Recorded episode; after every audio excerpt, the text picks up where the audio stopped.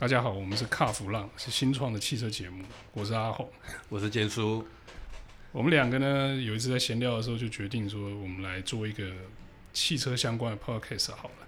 目前呢，算是有一些其他的 podcast 也是以汽车为主题的，哦但是我们想说呢，如果我们要做 podcast 的话，用传统的这种什么试车啊、新车的这个做法，好像也不太对哦。因为毕竟我只能讲给你听嘛，我不能拍影片给你看嘛，所以这个内容上呢，我们就做了一些设定。那我们为什么会取名为这个“卡弗浪”？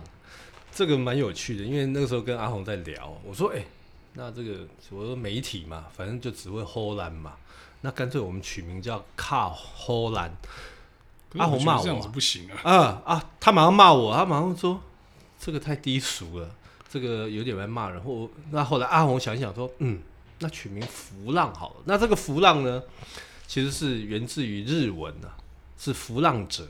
那“浮浪者”呢，大家去维基百科看一下就知道了，就是那种居无定所的。其实 Podcast 现在有点类似这种感觉哦，好像那种居无定所，反正就有一个东，有个地方，有个空间，我们就可以开始录。现在的其实汽车。呃，大家感觉上就是太过于严肃，然后谈的话题呢，又是呃有一些你不会想要知道，没什么好玩。现在很多的这个汽车节目啊，都太专注在产品上啊。对，因为就是新车、新车、新车。业配嘛。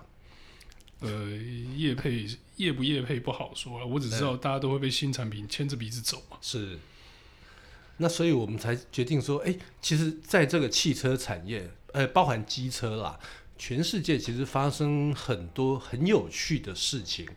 它包含了呃现在进行式，那也有未来式。过去的我们就不谈，因为过去的齁，那个就是爬粪挖挖挖历史而已啦。